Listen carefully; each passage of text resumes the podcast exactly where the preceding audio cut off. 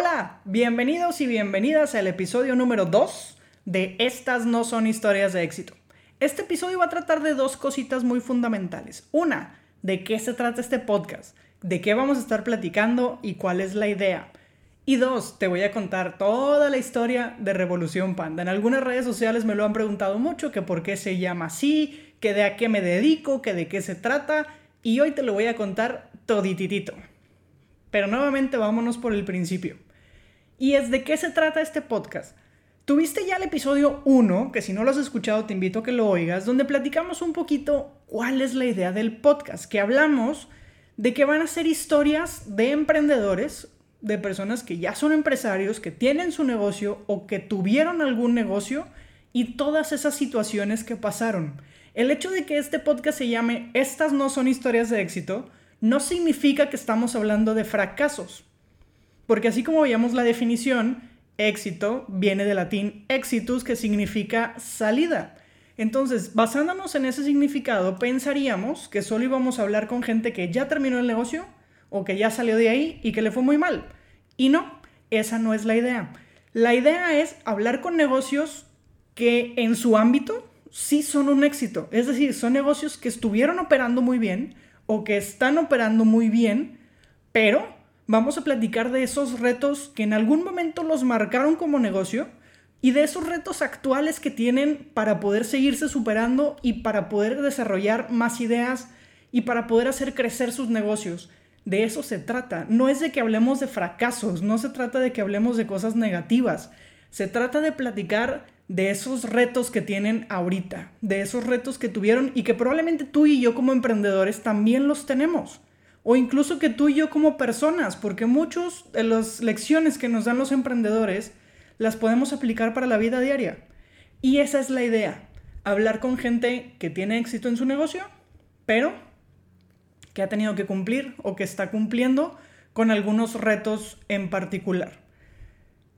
Esto se llama así, estas no son historias de éxito porque no estamos platicando con los de arriba que venden millones de dólares y que les va súper, súper bien. Estamos hablando de gente como tú y como yo que están en esa lucha día a día por poder hacer nacer su negocio, crecer su negocio o innovar en su negocio. Y entonces semana a semana vamos a estar entrevistando a diferentes personas, les vamos a hacer una serie de preguntas, donde la idea es que al final del episodio tú te quedes con algún mensaje, pero el mensaje más importante de todo esto es que no estás solo, no estás sola. No solamente a ti te pasa que de repente no hay trabajo, no solamente a ti te pasa que de repente no tengas clientes, no solamente a ti te pasa que de repente tenías un local muy bonito y por alguna razón te tuvieron que sacar de ahí. No nada más a ti te pasa que tuviste que cerrar un negocio. No nada más a ti te pasa que tienes una idea y no sabes cómo desarrollarla. Somos muchos, a muchos nos está pasando lo mismo. Y la idea es eso, que formemos esa comunidad y que hagamos ese equipo, de modo que todos juntos podamos ir aprendiendo poco a poco y semana a semana sobre las diferentes secciones que lleva lograr el éxito. Porque también platicamos en el episodio anterior que se trata de ir sembrando semilla a semilla, que el éxito puede ser un proceso, el éxito puede ser un logro, el éxito puede ser algo que ya fue Depende de la versión que tenga cada quien. Vamos a estar platicando también con esos emprendedores de cuál es su opinión acerca del éxito, cuál es su definición de éxito y cómo lo ve cada uno de ellos para que tú te quedes con las que más te sirven y salques de tu mente esas que no te sirven tanto. Espero que ya con esto quede un poquito más claro de qué se va a ir tratando este podcast y cuál es la idea por la cual surgió. Y ahora te voy a contar la primera de las historias, que yo sé que la semana pasada ya te conté una. Pero esta es la historia de este negocio, de cómo se llama y de por qué se llama así. Y todo comenzó hace más o menos dos años, porque además de hacer esto, que ahorita te voy a platicar exactamente a qué me dedico, yo empecé vendiendo algunos productos en mercaditos, tipo mercados rodantes. Yo tenía mi trabajo, yo trabajaba en un, digamos que en una oficina, donde iba todos los días a cumplir mi horario, pero sentía que me faltaba algo. Ya tenía más o menos cuatro años y medio trabajando ahí y sentía que me faltaba algo, sentía que no estaba cumpliendo mi propósito, sentía que no estaba haciendo lo que me gustaba y no es que mi trabajo fuera malo, en realidad era un muy buen trabajo que me dejó excelentes amistades, me dejó grandes enseñanzas, pero yo sentí que mi ciclo ahí ya se había terminado. Sin embargo, como todos, tienes como ese miedo de, ¿y si lo dejo, qué va a pasar? ¿Y si lo dejo, de qué voy a vivir? ¿Y si lo dejo, voy a ganar dinero o no? ¿Qué va a pasar conmigo? Y me llegó la oportunidad de vender unos productos y, y empezarme a poner así, en mercaditos. Al más o menos a los seis meses de estar en mercaditos y dándome cuenta de todas las situaciones que sucedían en un mercado donde a veces a los organizadores no les preocupaba tanto el emprendedor, sino llenar los espacios. Y salió la oportunidad de poner mi propio mercado. Es un mercado que ya este año cumple tres años que ha estado operando.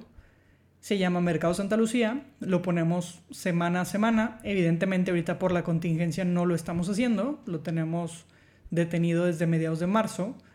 Pero existe. Y hace, te decía, hace más o menos dos años, ya teniendo el mercado, ya teniendo como año y medio con el mercado, más o menos de tiempo, me di cuenta de que muchos de los emprendedores no tenían ni idea de qué hacer con sus redes sociales. No tenían una página de Facebook, no tenían un perfil en Instagram, no sabían cómo poder probablemente crear su marca, muchos no tenían un nombre para su negocio, simplemente iban, vendían el fin de semana y se iban a su casa y se dedicaban a otra cosa el resto de la semana.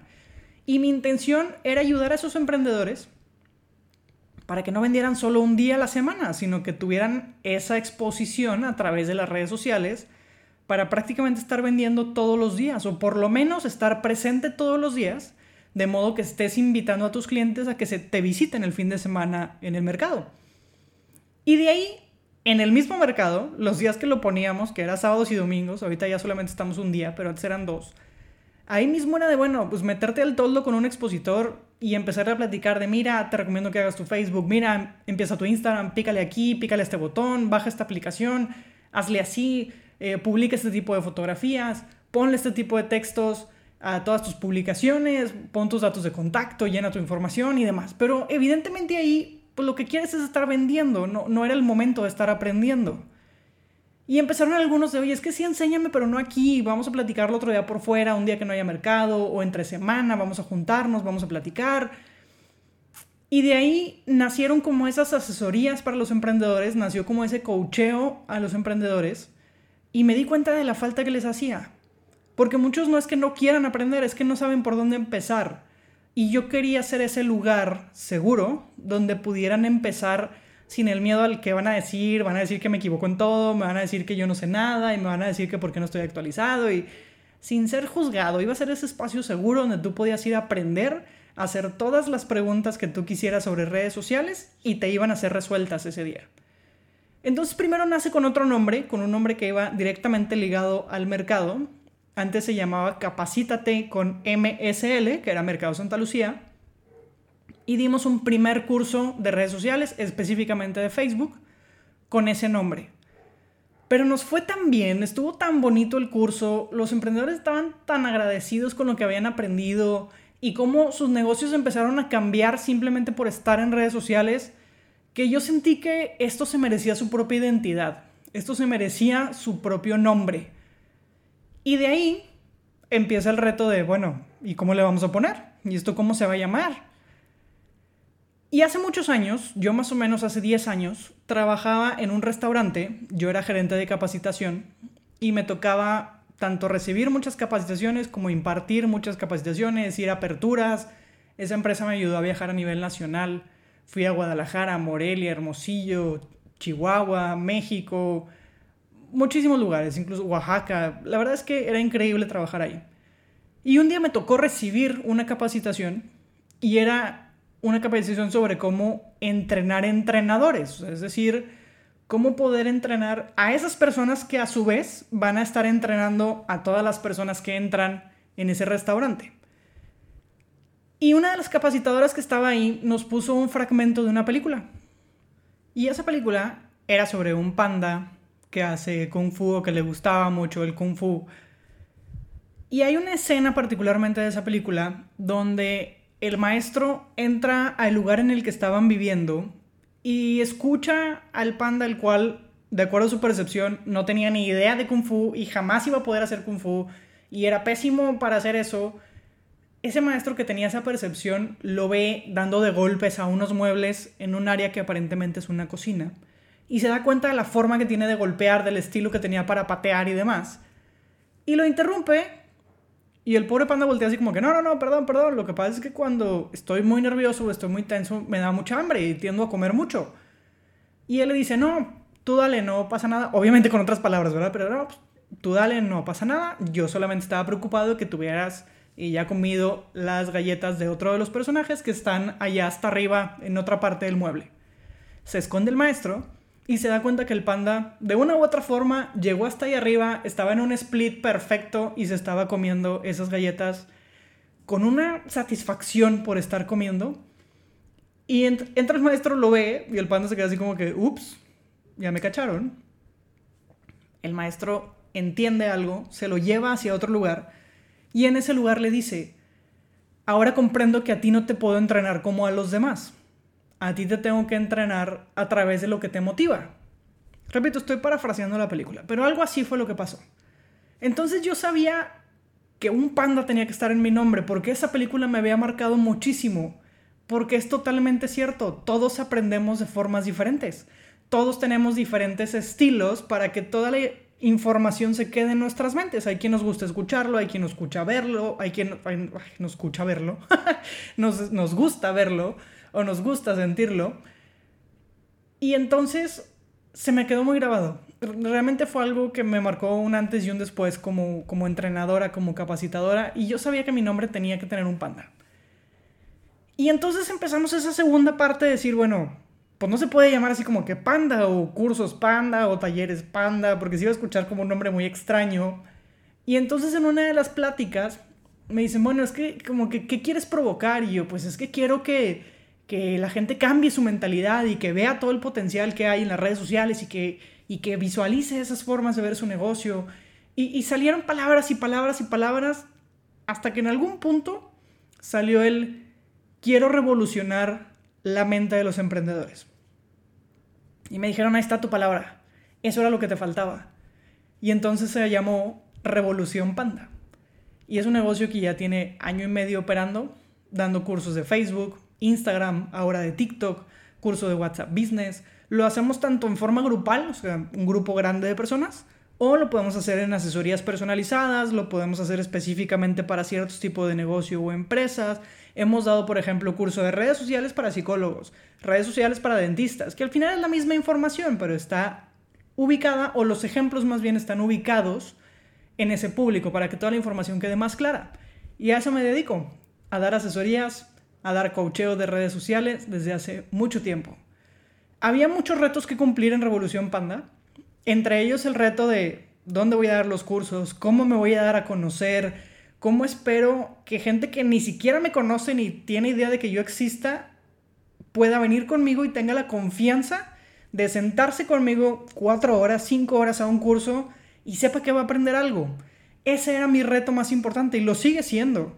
Esa parte de que la gente confíe en ti y en que lo que tú les digas les va a funcionar, porque evidentemente las redes sociales no son magia. No porque yo te explique cuatro horas así funciona Facebook significa que mágicamente tu negocio va a crecer hay que ejecutar todo lo que aprendes y hay que ir analizando a tu público y hay que analizar qué tipo de publicaciones les gustan más, si les gustan más fotos, si les gustan más videos.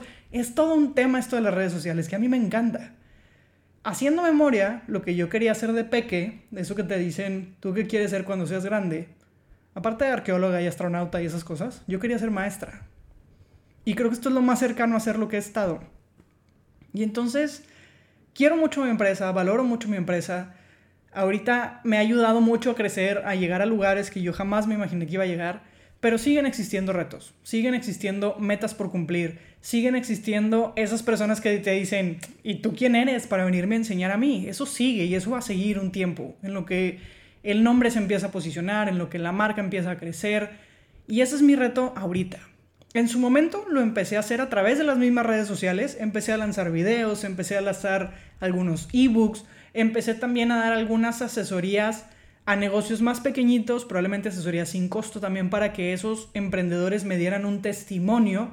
Y entonces a través de los videos que podías ver míos donde yo te aportaba algo de valor, a través de un ebook que recibías que te podía aportar algo de valor y a través del testimonio de otras personas que les estaba funcionando, es que mucha gente empezó a confiar en mí.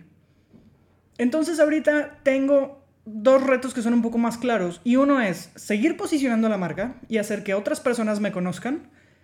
Y el siguiente reto es mantener a la gente que ya estuvo contigo en algún curso, porque no se trata de que solamente vengas una vez y de que solamente aprendas un tema, sino que eventualmente esto se convierta como en un mini diplomado donde tomando muchos temas puedas ir aprendiendo y después puedas tomar algunas actualizaciones y demás. Entonces, ese es el reto principal. Para mí el éxito, te lo platiqué también en el episodio pasado, y es todo un tema, ese tema de sentirte exitoso o no. Yo la verdad te puedo decir con total honestidad que hoy yo no me siento una persona exitosa.